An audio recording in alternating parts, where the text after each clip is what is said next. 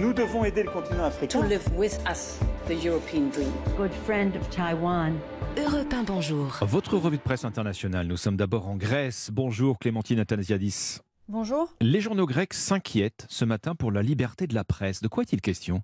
D'un rapport de la Commission des libertés civiles, de la justice et des affaires intérieures, les conclusions des cinq députés européens accablent le gouvernement conservateur de Kyriakos Mitsotakis, écrit le quotidien IAVI.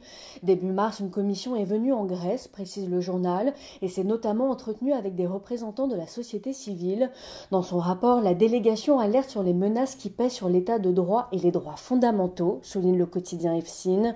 Selon le journal, les membres de la mission dénoncent entre autres les attaques et les pressions que subissent de nombreux journalistes et estiment menacer le pluralisme des médias détenus par un petit nombre d'oligarques.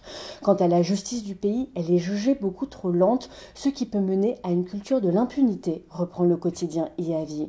Nous sommes maintenant au Liban avec vous Inès Gilles, les gros titres de la presse libanaise. Eh bien, on parle des aides financières octroyées aux forces militaires et de sécurité libanaises. Un programme de soutien de 67 millions de dollars financé par les Nations Unies et les États-Unis a été lancé. C'est le média en ligne 961 qui en parle. Les bénéficiaires recevront chacun 100 dollars par mois. Objectif, préserver les forces de sécurité libanaises très fragiles dans le contexte de crise financière. Alors jusqu'ici, seul le Qatar avait offert une aide financière d'une telle ampleur avec 60 millions de dollars versés depuis juin 2022. On peut le lire dans Middle East Monitor. Avant la crise économique, le recrutement des forces militaires ou intérieures était synonyme de stabilité financière. C'est The National qui en parle.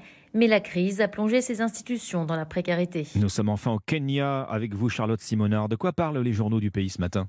De la lutte contre les morsures de serpents. Entre 15 et 25 Kenyans succomberaient chaque jour à leur venin, tandis que 100 autres se verraient amputés d'un membre, révèle le quotidien de Standard.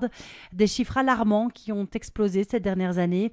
Les sérums anti-venins sont en rupture de stock dans la plupart des établissements de santé du pays, révèle l'article. Face à cette réalité, le Kenya travaille désormais 24 heures sur 24 pour produire son propre sérum adapté aux serpents endémiques. Ici, le pays importait des antivenins d'Inde et du Mexique peu efficaces. Le quotidien explique également que dans 85% des cas de morsure, les victimes se tournent vers la médecine traditionnelle, d'où le taux élevé de mortalité et l'importance de la sensibilisation. Merci Charlotte Simonard, merci à nos correspondants. 6h54.